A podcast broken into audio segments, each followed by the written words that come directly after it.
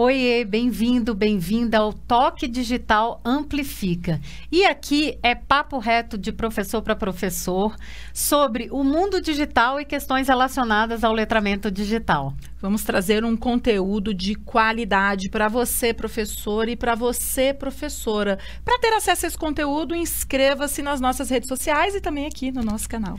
E hoje o papo é reto mesmo, porque talvez seja o ponto que todo mundo quer saber questão de um milhão de dólares.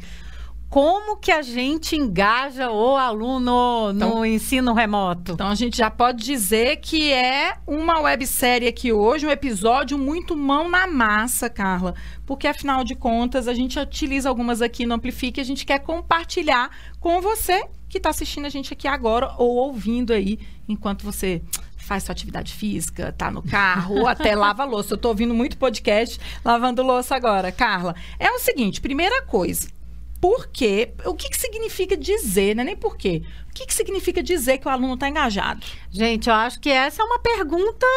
Aluno boa. engajado é uma pergunta boa. E eu acho que a gente tem que pensar em diferentes métricas, né, Samara? Eu acho que a gente tem que pensar se ele está respondendo ao que a gente. Não respondendo literalmente, tá. mas respondendo às atividades que a gente está propondo. Uhum.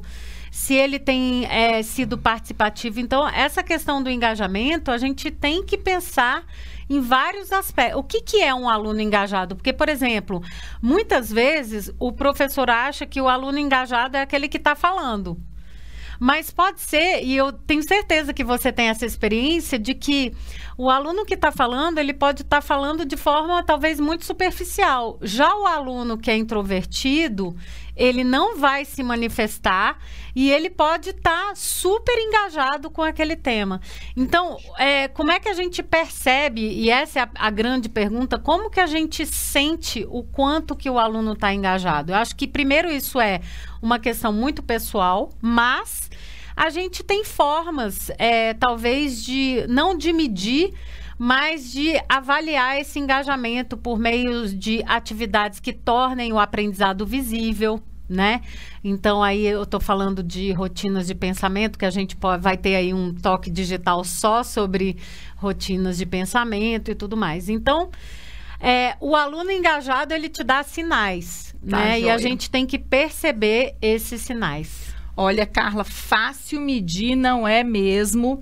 E aí eu sempre fico me perguntando assim, enquanto educadora, qual é a minha responsabilidade nesse engajamento, porque a gente sabe que tem o engajamento intrínseco que é extrínseco. pessoal e o extrínseco que é aquele que depende também da minha relação. E eu também não posso ir lá dentro do coração, né, de cada um. Mas eu acho o seguinte, para mim assim, se eu sendo bem direta, aluno engajado é o aluno que está aprendendo esse aluno, ele certamente está engajado de alguma forma, porque a gente não aprende se a gente estiver desengajado. Em geral, os alunos é, desengajados são aqueles que vão ter aí alguma dificuldade de aprendizado em algum momento. Então, assim, eu uso como métrica hoje realmente a aprendizagem. E aí, essa aprendizagem pode ser do jeito que a Carla falou. Ela pode ser por meio de uma dinâmica e, e, e, um protocolo de aprendizagem visível, ou seja, o aluno vai ali me mostrar alguma coisa que ele criou, que ele construiu durante uma dinâmica que eu criei, ou ela pode ser sim por meio de um teste. O que eu acho que a gente faz hoje é que a gente só avalia por meio de testes por meio de provas, por meio de atividades é, muito pontuais ali na resolução de um exercício ou na resposta de uma pergunta. E o interessante seria se a gente é, pudesse tornar isso mais visível para a gente que é professor. E eu acho. Mas engajamento é uma coisa bem profunda da psicologia. É, né? e eu acho, Samara, que a questão do engajamento, que aí também tem a questão da motivação que vem junto e tudo mais. É, a gente realmente não tem como medir num teste, mas se a gente começa a utilizar é, mais avaliações formativas, tá. a gente consegue é, puxar algumas questões, porque. Engraçado, você fez a conexão de, de engajamento com o aprendizado e eu nem sempre faço essa conexão. Eu vou, vou fazer o contraponto, porque, por exemplo, o meu filho, o Caio, O Caio, ele era desengajado. Desengajado, verdade. Desengajado, mas ele aprendia. Verdade. Entende? Uhum. Então tem uma coisa aí que é relacionada à motivação também do aluno, né? E, é. e aí tem uma intrínseca, o fator é. intrínseco e extrínseco. Então, realmente é um assunto complexo. Agora por ser um assunto complexo, a gente, como educador, não tem como se eximir do nosso papel de Nesse tentar, é, de é. tentar fazer com que o aluno esteja, é sempre assim, como que a gente faz que o aluno esteja presente, né? Que é aquele sente, é aquilo que a gente fala de mindfulness e tal, mas é essa questão de presença, Sim. né? Então assim, não é que o aluno vai estar tá engajado sempre, vai estar tá lá, mas como que a gente faz com que mais alunos estejam por mais tempos, mais tempo presente, presentes com a gente ali, realmente, sabe? Bom, se fosse fácil, a gente não estaria aqui falando com vocês, né? com você que está aí assistindo a gente sobre isso. Então, Carla, vamos assim para uma parte mais prática, uhum. tá? É, a gente já sabe que tem diferença de engajamento é, pra, de pessoa para pessoa, de estratégia para estratégia, uhum. tá? Para engajar mais, você usaria uma técnica de aula tradicional ou uma estratégia inovadora ou uma metodologia as duas ativa? Juntas. As Como duas é juntas. Você tem feito? As duas juntas. Você tem usado as duas juntas. Na verdade, Samara, qual que é o grande fator de presença, engajamento e tudo mais? É multimodalidade. Então, na verdade, o que, que você tem que fazer no seu planejamento? Primeiro, ele não ser um planejamento padrão que seja da mesma forma toda vez. Então, vou dar exemplos muito claros aqui. Você é um professor que começa a aula sempre de uma maneira X. Hoje nós vamos aprender X. Bom, tá. você já deu spoiler, né? Mas tudo bem. Vamos dizer que você sempre faça isso. Então, de que forma você poderia mudar o seu início de aula para tentar trazer mais engajamento. Tá. Então, a pergu... então, assim, o que eu sugiro que você faça é fazer a pergunta como? Como eu posso engajar o meu aluno por meio de um início inusitado? Se você fizer essa pergunta, você vai ter várias ideias, anota as ideias. E aí, a cada aula, você vai variando a forma que você inicia. O fato de você ter variância significa que você vai ter mais variância, variabilidade de engajamento também. Por quê?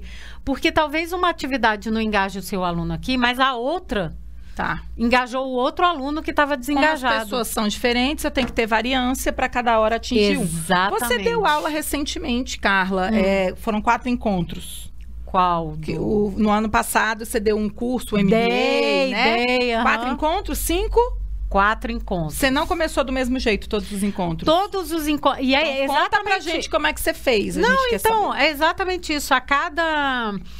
Que que, você quer saber na prática? Quero saber na prática. Tá, tipo assim, ideias práticas. Bonito, tá, como é que como, a gente né? É então, como. essa era a pergunta que eu fazia. Como é que eu vou começar minha aula de uma forma a tá. engajar os meus alunos e considerando nesse caso específico, que eles eram trabalhadores adultos, e tal, adultos. Isso. Então eu considerava que eles iam atrasar alguns minutos, mas que eu ia começar pontualmente e eu já ia começar com uma atividade, mas mesmo se eles se atrasassem, eles não iam ficar de tá, fora. Ele daria conta de acompanhar. Então, por exemplo, é, numa das. Ah, na primeira aula, por exemplo, Samara, o que, que eu coloquei para, tipo, já criar uma conexão inicial com eles? Assim, conexão imediata, porque eu não conhecia eles eu coloquei uma caixa de presente. Olha lá. Eu em cima disse... da sua mesa? Ou não, não? Um desenho, um slide. Um desenho, um tá. desenho. Um slide com uma, caixa de presente. Uma imagem linda de uma tá. caixa de presente. E aí eu comecei já falando, eu não comecei trazendo emenda de curso, falando do que, que a gente aprender, nada daquilo.